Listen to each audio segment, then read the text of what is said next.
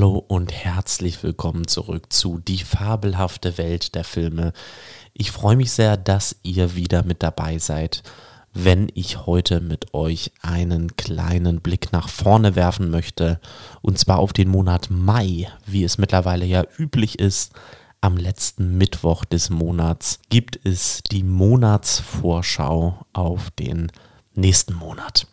Wir gucken also gemeinsam auf ein paar Filme und auch ein ganz paar Serien, die mir so besonders ins Auge gestochen sind. Ähm, vielleicht sind es auch ein paar Serien aus dem vergangenen Monat, also aus dem April, die ich angefangen habe, die ich geguckt habe und wo ich euch zumindest empfehlen würde, da auch mal einen kleinen Blick reinzuwerfen. Und ich würde sagen, ohne große Vorrede starten wir einfach mit dem 3. Mai, denn für alle Superhelden-Fans gibt es im Monat Mai wieder einiges und der Grund dafür ist natürlich am 3. Mai startet im Kino in Deutschland Guardians of the Galaxy Volume 3. Also was ist meine Vorgeschichte zu Superheldenfilmen? Ja, ich muss sagen, keine so besonders gute.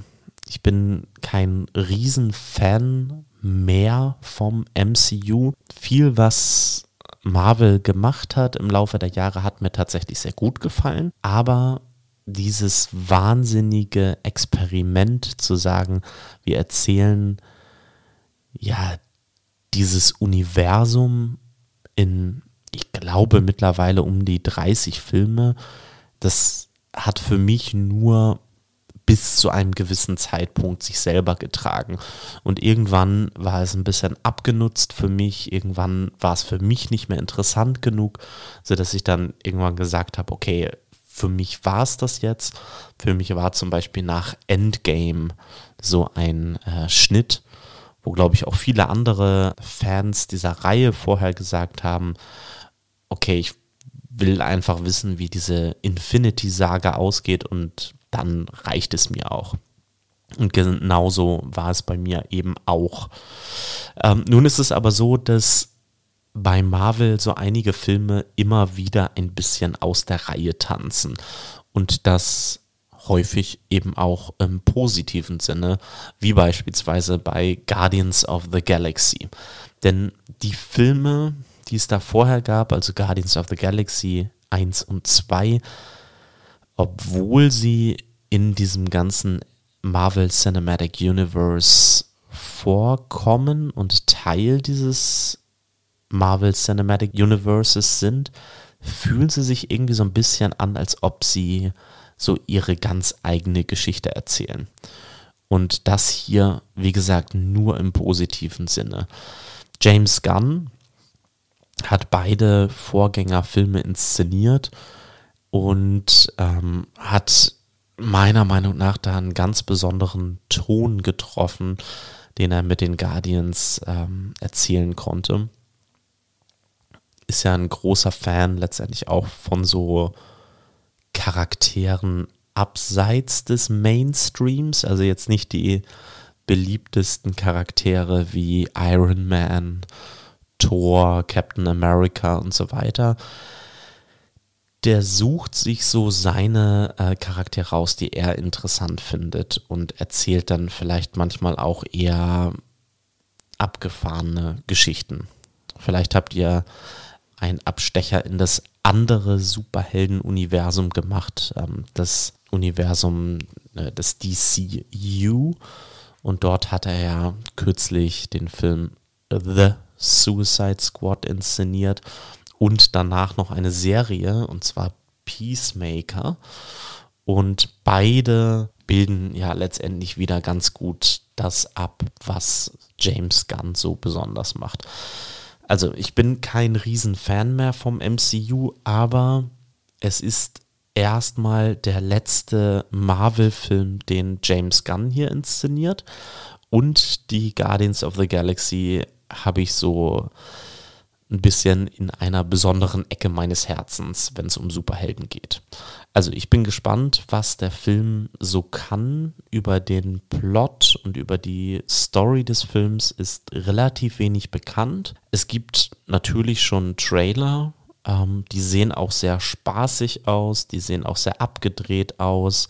Es gibt auch natürlich wieder das ähm, Awesome Mixtape, also der Soundtrack, den James Gunn in diesem Film hier verwendet. Ähm, der ist online auch schon verfügbar und klingt wieder ähm, sehr gut. Ist auch schon direkt in meiner Playlist gelandet. Und ich hatte es schon gesagt, James Gunn, es wird erstmal der letzte Marvel-Film sein, den er hier inszeniert. Das hängt damit zusammen, dass er zusammen mit Peter Safran, so heißt er, ähm, die Führung oder die Leitung des DCUs übernommen hat. Also des, ähm, der ganzen DC-Welt, die dem ja gegenübersteht. Der hat jetzt kürzlich ein Drehbuch geschrieben zu Superman Legacy.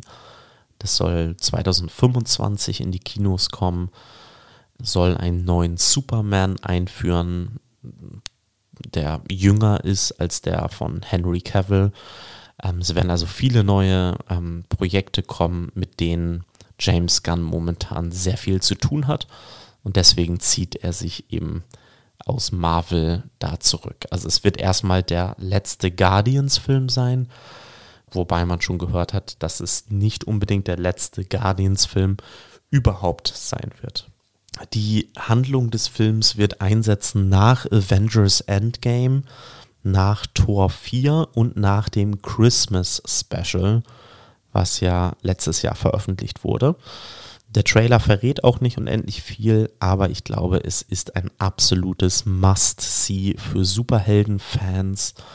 Der Film soll sehr emotional sein, soll ein tolles Ende dieser Guardians-Reihe sein und wir werden auf jeden Fall die Ursprünge von Rocket Raccoon äh, in diesem Film kennenlernen. Und auch ähm, die von Zoe Saldana gespielte Gamora soll eine sehr wichtige Rolle in diesem Film einnehmen.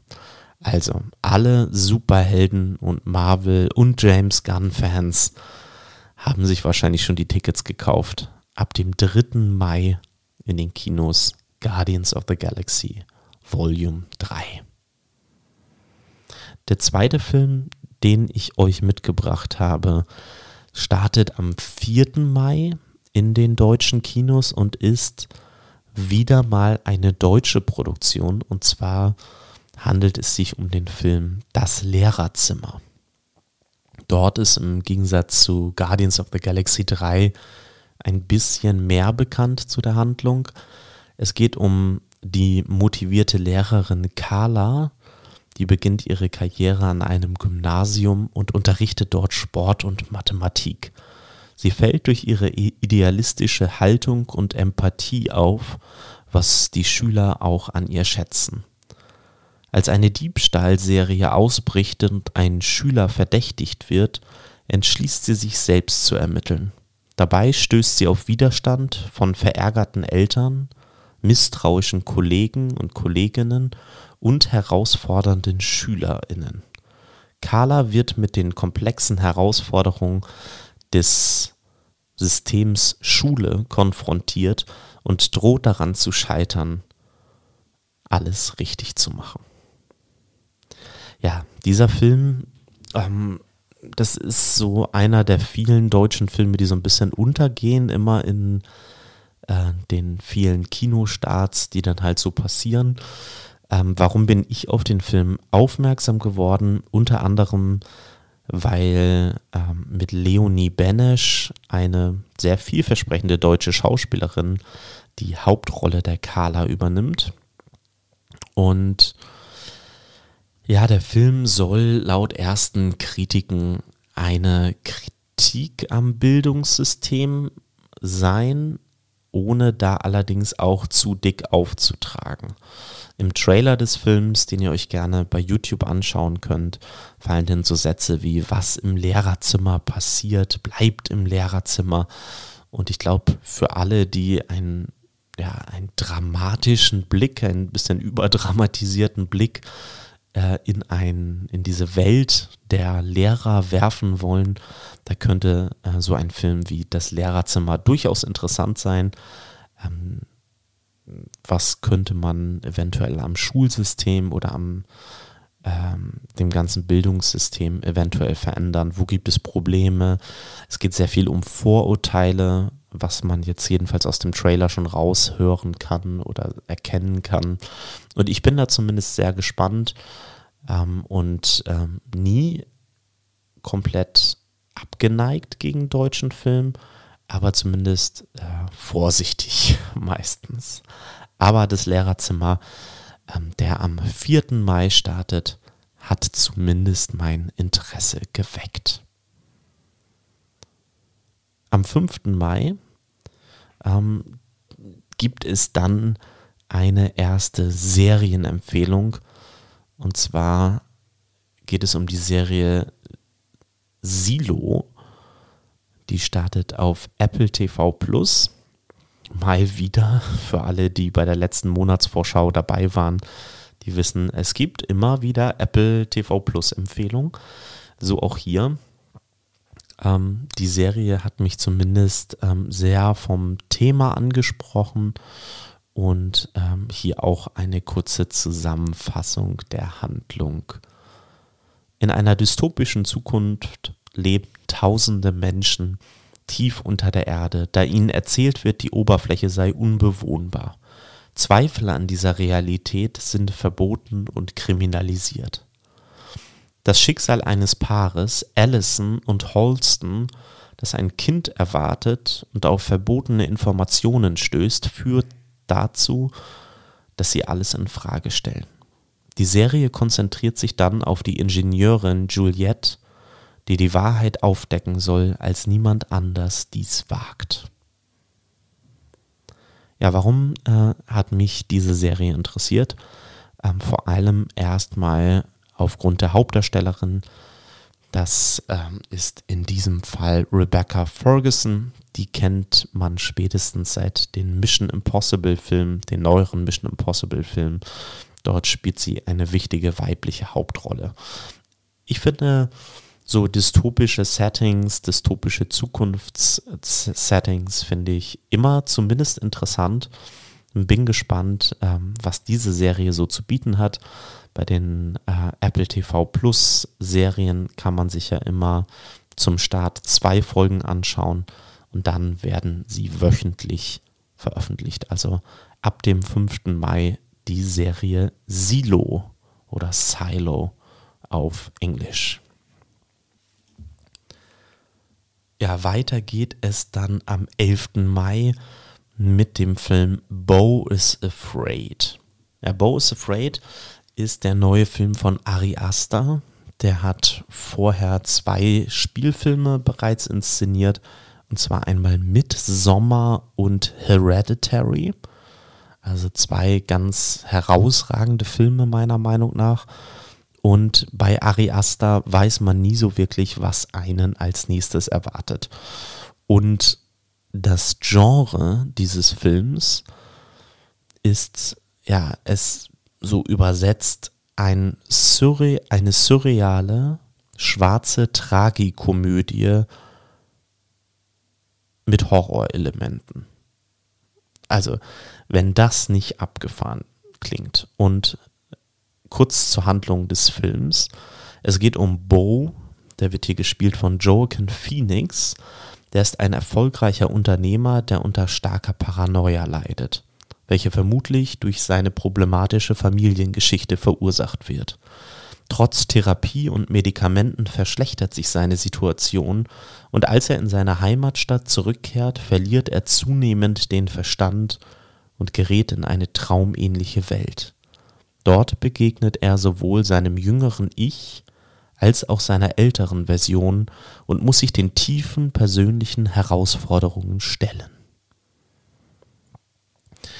Okay, denkt man da erstmal, was wird mich jetzt hier erwarten? Kann ich natürlich auch nicht sagen. Aber Joaquin Phoenix übernimmt die Hauptrolle. Das sollte zumindest schauspielerisch erstmal für eine gewisse Qualität sorgen.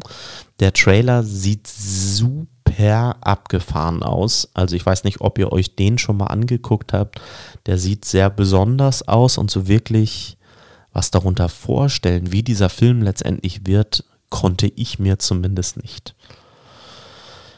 Die Kritiken, die es in den USA bereits gibt, die sind sehr gemischt, muss man allerdings dazu sagen. Es sind zwar laut Rotten Tomatoes 69% positive Kritiken und damit hauptsächlich positive Kritiken, aber es gibt auch andere Kritiken, die halt wirklich sagen, der Film sei kaum zu ertragen und man sollte sich den halt überhaupt nicht angucken. Totale Zeitverschwendung.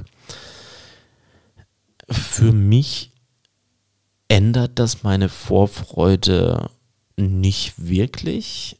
Allerdings ist auch da wieder ähm, herausgekommen, wie lange dieser Film dauern wird und das werden so um die 180 Minuten sein. Und ich habe, glaube ich, schon häufiger in diesem Podcast erwähnt, wie sehr ich mich freue, wenn ein Film nicht zweieinhalb, drei Stunden, dreieinhalb Stunden dauert.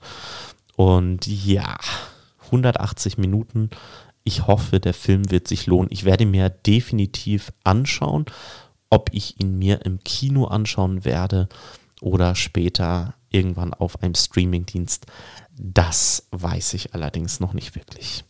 Trotzdem, Bo is Afraid startet am 11. Mai in den deutschen Kinos. Am 12. Mai, einen Tag später, gibt es mal wieder einen Film von Apple TV Plus, den ihr dort also im Abo schauen könnt. Und zwar handelt es sich um den Film Still a Michael J. Fox Movie. Ja, diese Dokumentation erzählt die außergewöhnliche Lebensgeschichte von Michael J. Fox, der vom kanadischen Armeestützpunkt aus zu einem der gefragtesten Schauspieler der 80er Jahre aufstieg. Der Film bietet einen tiefen Einblick in sein Privatleben, einschließlich seiner Parkinson-Diagnose, und zeigt sowohl seine Triumphe als auch Herausforderungen. Die eindrucksvolle Geschichte eines unverbesserlichen Optimisten, der mit einer unheilbaren Krankheit konfrontiert wird, wird durch eine Mischung aus dokumentarischen, archivarischen und inszenierten Elementen erzählt. Ich weiß nicht, was ihr für eine Verbindung zu Michael J. Fox habt, aber ich kann mir vorstellen, dass die Verbindung genau die gleiche sein wird wie bei mir. Und zwar, dass ihr natürlich die Zurück in die Zukunft Filme kennt. Denn dort ist Michael J. Fox der Hauptdarsteller. Und auch in vielen anderen Filmen in besagter Zeit natürlich. Ähm, ich habe den Trailer gesehen ähm, und es ist eine Dokumentation, ja, aber diese Dokumentation, die lief bereits auf einigen Filmfestivals in den USA und hat extrem positive Kritiken bekommen. Also ich bin sehr gespannt, was dieser Film letztendlich kann. Das Trailermaterial sah sehr authentisch, sehr echt aus. Und ich kann mich noch sehr gut daran erinnern, vielleicht könnt ihr es auch, als Michael J. Fox seine Parkinson-Diagnose öffentlich gemacht hat. Ähm, das war auf jeden Fall sehr bewegend, als das rauskam und als er auch dann immer noch öffentliche Auftritte hatte. Aber so wirklich viel darüber gesprochen oder sich so geöffnet wie jetzt zu dieser Dokumentation hat er meines Wissens nach nicht.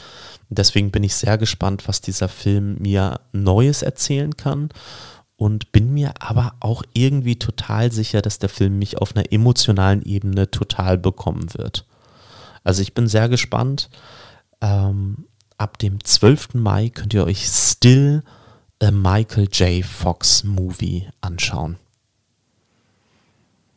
Und damit kommen wir auch schon zum letzten Film, der erwähnenswert ist, sagen wir es mal so. Und nein, es ist nicht Fast and the Furious X oder Fast and Furious X. Nein, Nein, nein, nein. Aber auch dieser Film startet leider im Mai, sondern es ist am 25. Mai der Film Renfield.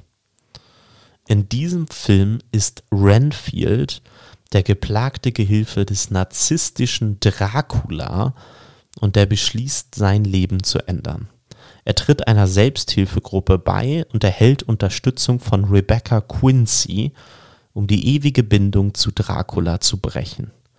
Es beginnt ein Wettlauf gegen die Zeit, um Renfield aus der Kontrolle seines finsteren Meisters zu befreien. Das klingt doch mal super abgefahren, oder? Und es geht noch besser. Denn die Hauptrolle des Renfield übernimmt hier Nicholas Holt. Den kennt ihr vielleicht unter anderem aus About a Boy, um mal ein bisschen in der Zeit zurückzuspringen. Ähm, und die Rolle des Dracula wird übernommen von niemand Geringerem als Nicolas Cage. Ja, Nicolas Cage als Dracula, das klingt doch mal abgefahren, oder? Und ja, das ist es. Schaut euch einfach den Trailer mal an zu diesem Film. Der ist absolut nicht ernst zu nehmen. Der wirkt fast ein bisschen zu übertrieben, muss ich sagen. Und geht so einen sehr dünnen Weg zwischen, das ist Trash, der echt was kann. Und das ist Trash, das sollte man sich nicht angucken.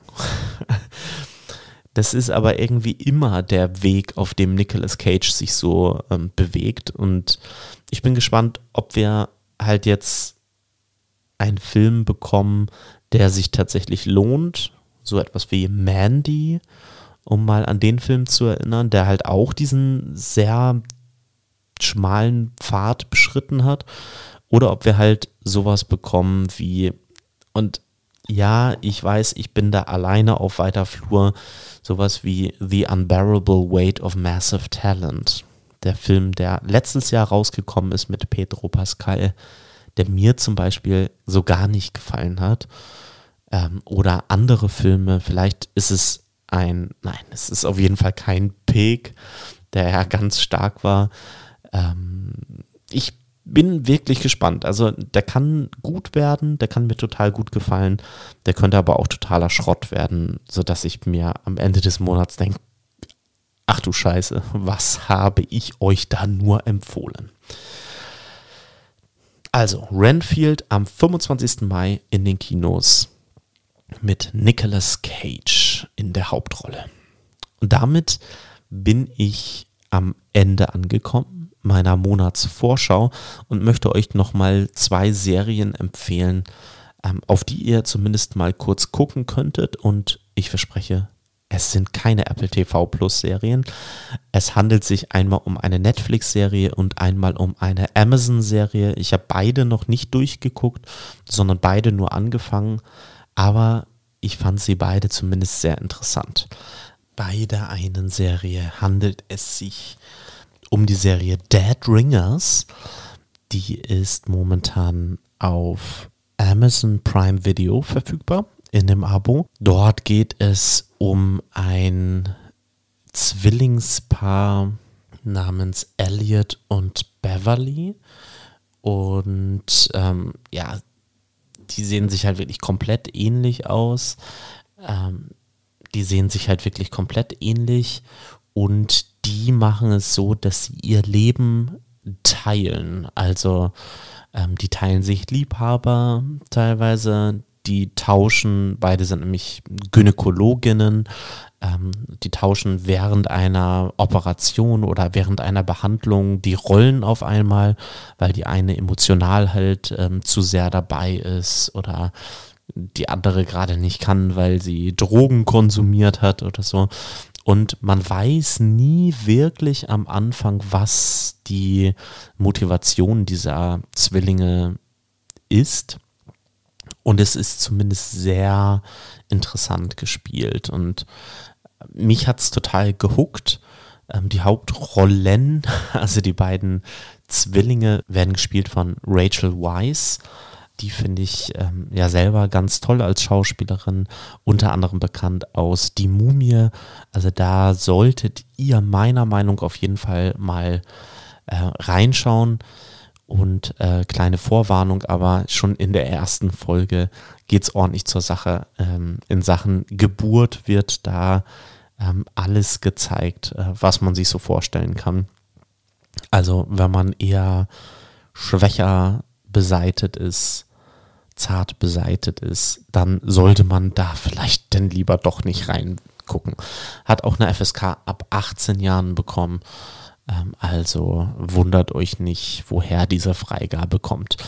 Und die zweite Serie, die ich euch mitgebracht habe, wo ich auch bis jetzt nur die erste Folge gesehen habe, ist äh, die Serie The Night Agent. Die läuft auf Netflix und zwar seit dem 23. März bereits.